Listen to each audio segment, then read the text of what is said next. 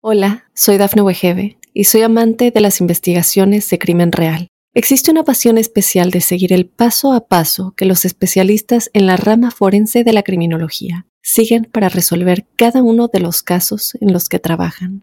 Si tú, como yo, eres una de las personas que encuentran fascinante escuchar este tipo de investigaciones, te invito a escuchar el podcast Trazos Criminales con la experta en perfilación criminal, Laura Quiñones Orquiza en tu plataforma de audio favorita. Estas son las noticias más destacadas del momento. Advierten sobre fuertes tormentas e inundaciones este lunes y emiten aviso. McDonald's anuncia venta de todos sus restaurantes en Rusia tras desatar la guerra. Accidente de bus turístico deja 14 muertos en Indonesia. Tiroteo en Carolina del Norte deja 7 heridos en varias zonas.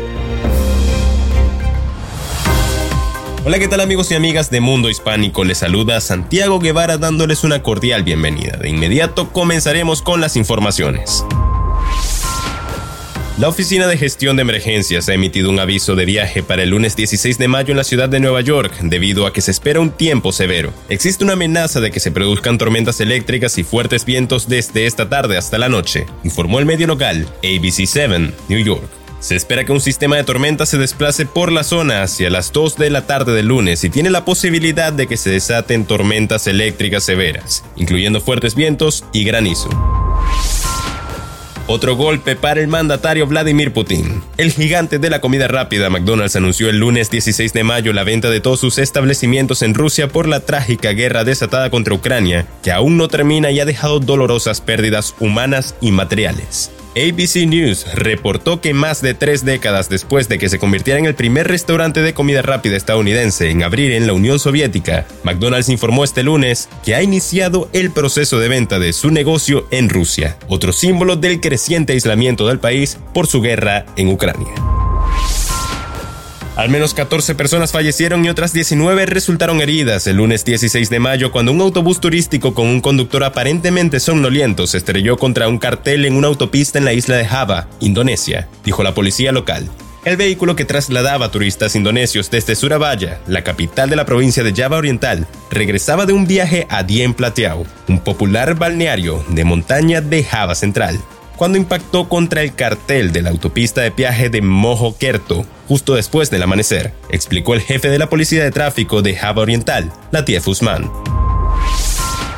Vuelven a sonar los disparos en Estados Unidos. Un tiroteo dejó al menos siete heridos en Carolina del Norte y las autoridades dijeron que se registraron balaceras en varias zonas, pero creen que todas están conectadas, por lo que estarían investigando el suceso como un tiroteo masivo. Siete personas fueron tiroteadas durante la noche del domingo 15 de mayo, en varios lugares en una serie de ataques que están conectados según los investigadores citados por Newsweek. Las balaceras se produjeron en sitios de la zona de Winston-Salem, en Carolina del Norte, precisaron.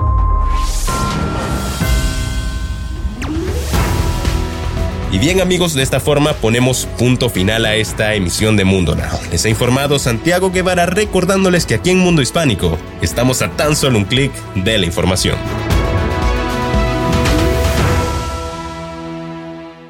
Hola, soy Dafne Wegebe y soy amante de las investigaciones de crimen real. Existe una pasión especial de seguir el paso a paso que los especialistas en la rama forense de la criminología siguen para resolver cada uno de los casos en los que trabajan. Si tú, como yo, eres una de las personas que encuentran fascinante escuchar este tipo de investigaciones, te invito a escuchar el podcast Trazos Criminales con la experta en perfilación criminal, Laura Quiñones Orquiza, en tu plataforma de audio favorita.